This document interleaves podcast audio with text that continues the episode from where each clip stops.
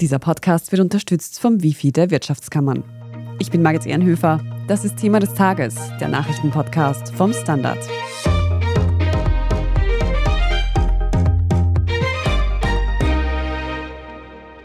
Sophie Kamersin muss vor Gericht. Die ehemalige Familienministerin der ÖVP wird von der Wirtschafts- und Korruptionsstaatsanwaltschaft wegen schweren Betrugs angeklagt. Ausgangspunkt für die Ermittlungen war die sogenannte Inseratenaffäre. Und zu dieser muss heute Mittwoch auch Bundeskanzler Karl Nehammer Rede und Antwort stehen. Er ist im Untersuchungsausschuss zur mutmaßlichen Korruption der ÖVP geladen. Wir sprechen heute darüber, warum genau Sophie Kamersin angeklagt wird und mit welchem Strafmaß die ehemalige Ministerin im Falle einer Verurteilung rechnen muss. Wir fragen nach, wie aufschlussreich die Befragung von Bundeskanzler Nehammer im Untersuchungsausschuss ist und wir sprechen außerdem über die Verwicklung der Medienmanager Wolfgang und Helmut Fellner in die Inseratenaffäre. Fabian Schmidt aus der Standard Innenpolitik-Redaktion. Wir haben es eingangs schon gehört, Sophie Kamersin wird von der Wirtschafts- und Korruptionsstaatsanwaltschaft angeklagt. Kurz zur Erinnerung, wer ist nochmal Sophie Kamersin? Ja, Sophie Kamersin ist hauptsächlich eine Meinungsforscherin gewesen. Sie hat ja jetzt im Zuge der Ermittlungen diesen Beruf aufgegeben oder das zumindest angeboten. Sie ist dann 2013 Ministerin geworden für die ÖVP, nämlich Familienministerin und war das auch bis 2017 und dann ist sie wieder zurückgekehrt in das Feld der Demoskopie und war da auch sicher eine der bekanntesten Meinungsforscherinnen in Österreich. Sophie Kamersin war also mehrere Jahre in Regierungsverantwortung. Warum wird sie jetzt von der Wirtschafts- und Korruptionsstaatsanwaltschaft angeklagt? Also da geht es um zwei Aspekte. Einerseits hat Sophie Kamersin Gehaltsfortzahlungen bezogen, nachdem sie als Ministerin ausgeschieden war und dabei aber noch Nebentätigkeiten durchgeführt, also Geld verdient, nicht wenig Geld verdient und das darf man nicht. Also das ist Betrug, wenn man sagt, ich brauche eine Gehaltsfortzahlung und in Wahrheit schon arbeitet. Das ist das eine sogenannte Faktum. Und das zweite ist, dass sie offenbar bei der Angebotslegung für Studien im öffentlichen Sektor, also konkret beim Sportministerium, andere Meinungsforscherinnen aufgefordert hat, auch Angebote zu legen und es so abgesprochen hat, dass sie als Bestbieterin hervorging. Das ist der Vorwurf der WKSDA und es ist dann ein Verstoß gegen das Wettbewerbsrecht. Es geht also zum Teil um Studien- und Meinungsforschungsarbeit. Ich denke da jetzt sofort an das sogenannte Beinschab-Tool, über das wir ja hier im Podcast auch schon öfters gesprochen haben, wo es eben um ein Konstrukt rund um mutmaßlich gefälschte Meinungsumfragen zugunsten der ÖVP ging. Hängt diese Anklage von Sophie Kamersin jetzt damit zusammen oder ist das was ganz was anderes? Also indirekt. Es ist so, die große Ermittlung ist ja eben die Causa Beinschab. Da geht es eben darum, dass offenbar die Meinungsforscherin Sabine Beinschab vom Finanzministerium für Studien bezahlt wurde, die aber hauptsächlich der ÖVP nutzten. Also da wurden politische Stimmungslagen abgefragt und so weiter und so fort. Das Ganze wurde dann publiziert in der Tageszeitung Österreich, wo Beinschab auch als Meinungsforscherin und Politanalytikerin tätig war. Und all das soll dazu gedient haben, eben mit Steuergeld den Aufstieg von Sebastian Kurz zum ÖVP-Chef und Kanzler vorangetrieben zu haben. Und da sind eben diese Personen auch involviert. Sophie Kamersin soll das Ganze eingehängt haben. Also sie soll so die Verbindungsfrau gewesen sein zwischen den Österreich-Chefs, den Fellner-Brüdern und der Sabine Beinschab. Das war früher ihre Assistentin, quasi ihre Mitarbeiterin, dann ihre Geschäftspartnerin und auch zu eben den Beteiligten auf politischer Seite. Sie war ja damals eben Familienministerin und Sebastian Kurz war da ja Außenminister, beide in der ÖVP, also so kannte man sich auch. Und nachdem die Verdachtslage gegen vor allem Sabine Beinschab schon sehr stark war, hat die sich dann entschlossen, im März ungefähr, dass sie auspacken will und dass sie Kronzeugin werden will. Und da hat sie sehr viele Dinge vorgelegt, die vor allem Sophie Kammersin belasten. Und aus diesem Konvolut sind dann diese zwei Vorwürfe hervorgegangen, die jetzt zur Anklage geführt haben. Aber um das nochmal festzuhalten, In der Inseratenaffäre konkret, da ermittelt die Wirtschafts- und Korruptionsstaatsanwaltschaft zwar und da ist auch Sophie Kamersin eine der verdächtigen Personen.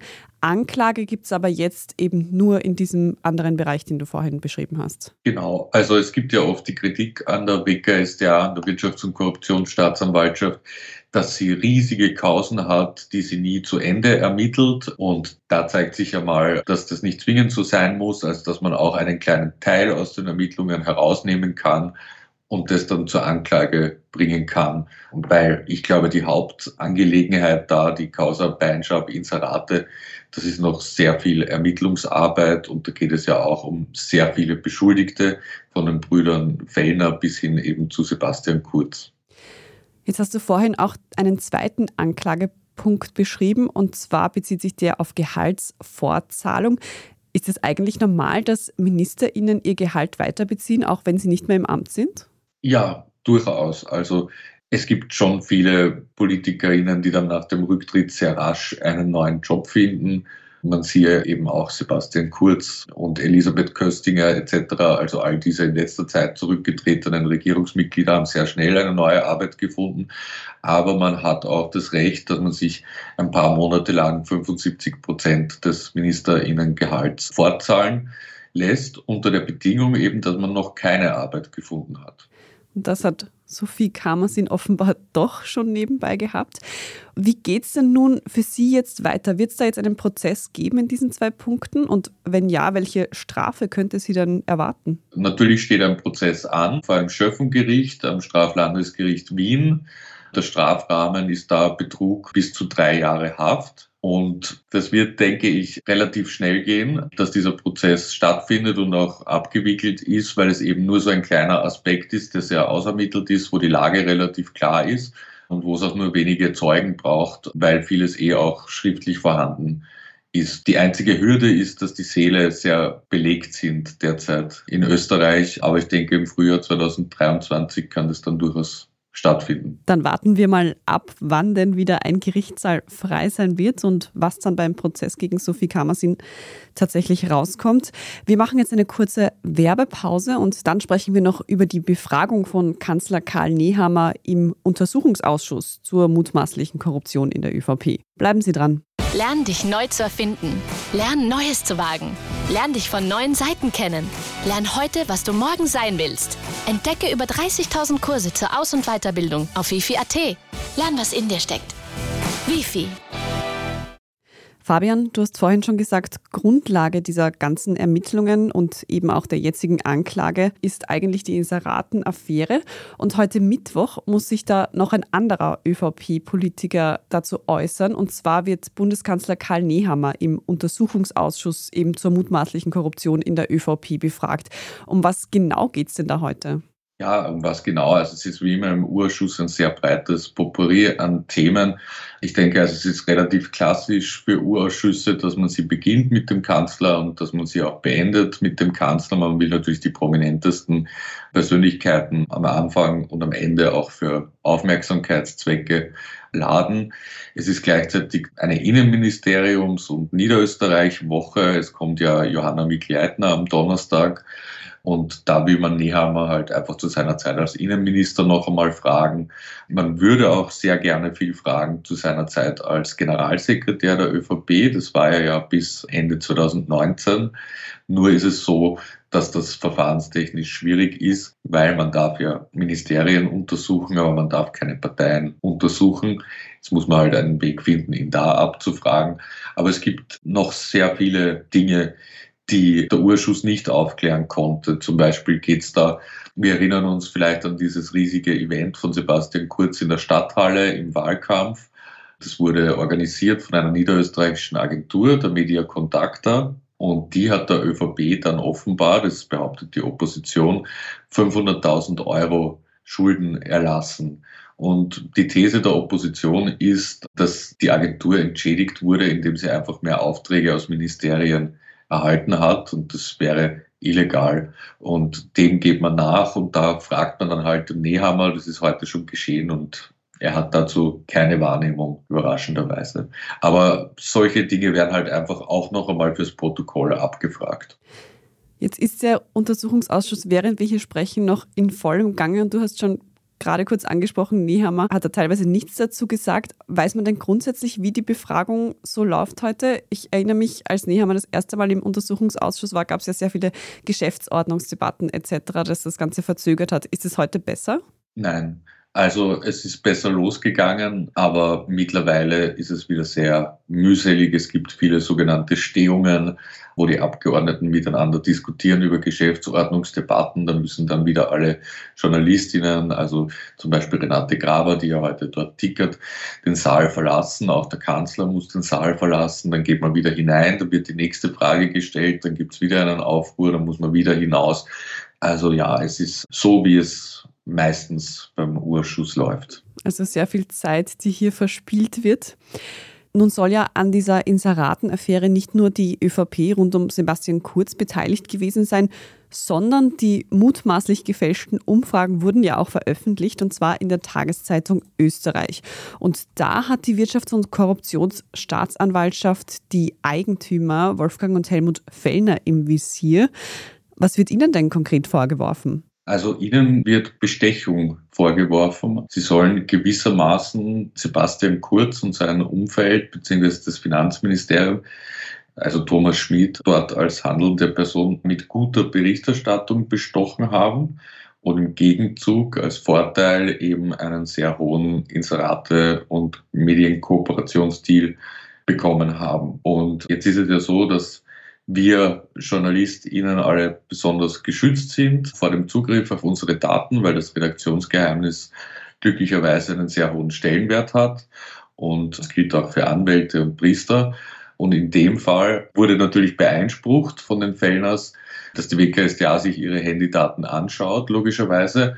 Jetzt hat aber das Straflandesgericht entschieden, dass alle Daten ausgewertet werden dürfen, obwohl Wolfgang Fellner ja Chefredakteur von Österreich ist. Und es wurde argumentiert, dass er quasi zu wenige Daten geliefert habe und dass die nicht aufschlussreich sind und der WKSDA nicht ausreichend weiterhelfen in ihren Ermittlungen.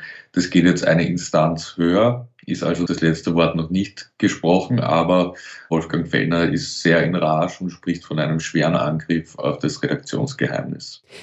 Ein schwerer Angriff auf das Redaktionsgeheimnis. Was ist deine Einschätzung? Was meint er damit und hat er recht?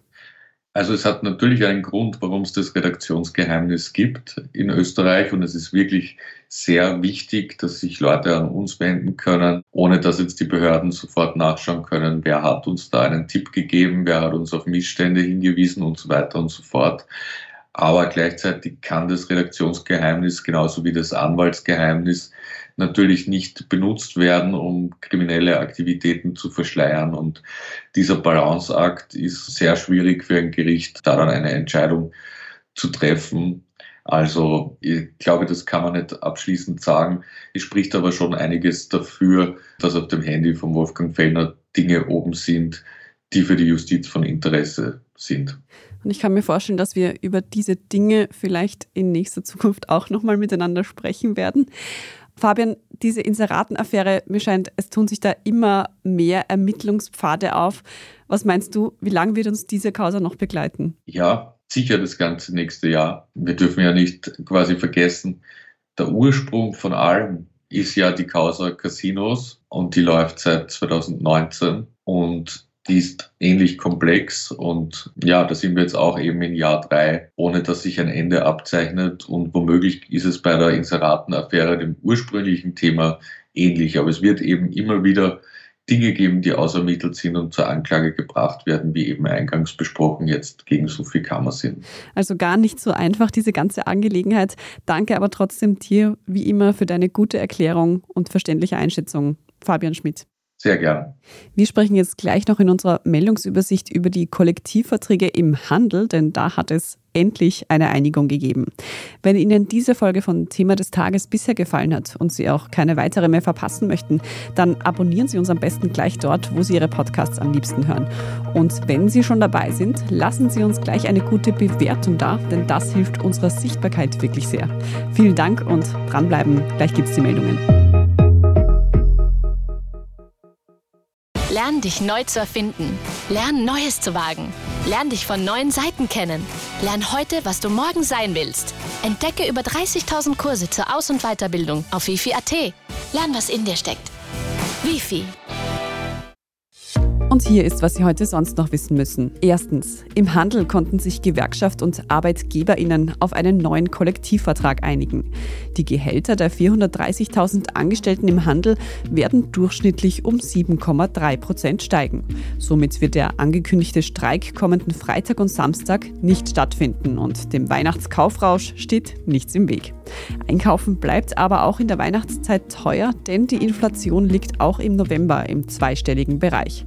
Laut einer Schnellschätzung der Statistik Austria beträgt die Teuerung diesen Monat 10,6 Prozent. Zweitens, in den USA dürfte das Recht auf gleichgeschlechtliche Ehe bald per Gesetz geschützt sein. Der Senat hat mit einer Mehrheit von 61 zu 36 Stimmen für den Gesetzesentwurf gestimmt. Zwar muss jetzt noch das Repräsentantenhaus zustimmen, da dort aber die Demokraten die Mehrheit halten, gilt die Zustimmung als sicher. Legal ist die gleichgeschlechtliche Ehe in den USA eigentlich seit 2015, allerdings kamen in diesem Jahr Sorgen auf, als das oberste Gericht das Recht auf Abtreibung umkippte. Einer der Richter fordert nämlich auch das Recht zur gleichgeschlechtlichen Ehe zu prüfen. Und sollte das Gericht tatsächlich dagegen entscheiden und es bis dahin kein entsprechendes Bundesgesetz geben, könnten sich dann die Bundesstaaten weigern, gleichgeschlechtliche Ehen anzuerkennen. Dasselbe gilt übrigens auch für die Ehe zwischen Menschen unterschiedlicher Ethnien. Und drittens, in Tirol herrscht Aufregung um Hafermilch. Genauer gesagt um ein Video der Tirol-Werbung, in dem ein Krampus einen Latte Macchiato mit Hafermilch bestellt. Die Werbemessage dahinter, in Tirol sei jeder willkommen. Und obwohl der Spot sogar preisgekrönt wurde, findet die Tiroler Landwirtschaftskammer diesen gar nicht gut. Dass im Video Hafer und nicht Kuhmilch genannt werde, würde die tägliche Arbeit der Tiroler Bauern nicht respektieren, klagt der Landwirtschaftskammerpräsident Josef Hechenberger gegenüber dem ORF. Hechenberger sei außerdem extrem schockiert wegen der fehlenden Sensibilität bei der Tirol-Werbung. Die Kampagne, die übrigens schon über drei Jahre alt ist, soll jetzt tatsächlich überarbeitet werden. Details zum Hafergate und einen Link zu besagtem Werbespot finden Sie auf der Standard.at. Dort lesen Sie auch alles weitere zum aktuellen Weltgeschehen. Und zum Schluss noch ein Hörtipp. In der neuen Folge unseres Schwesterpodcasts Lohnt sich das? dreht sich alles um grünes Investieren. Greenwashing ist ja längst auch am Finanzmarkt weit verbreitet und wie man als Anlegerin oder Anlegern trotzdem noch auf Nachhaltigkeit achten kann, das haben sich unsere Kolleginnen genauer angeschaut. Lohnt sich das, hören Sie überall, wo es Podcasts gibt. Falls Sie noch Feedback oder Anmerkungen für uns haben, dann schicken Sie diese gerne an podcast.derstandard.at. Und wenn Sie unsere journalistische Arbeit hier beim Standard unterstützen möchten, dann können Sie das ganz einfach tun, indem Sie ein Standard-Abo kaufen. Oder wenn Sie den Podcast direkt unterstützen möchten, dann können Sie das über Apple Podcast. Dort kann man nämlich für ein Premium-Abo bezahlen. Wir freuen uns über jede Unterstützung. Ich bin Margit Ehrenhöfer. Danke fürs Zuhören und bis zum nächsten Mal.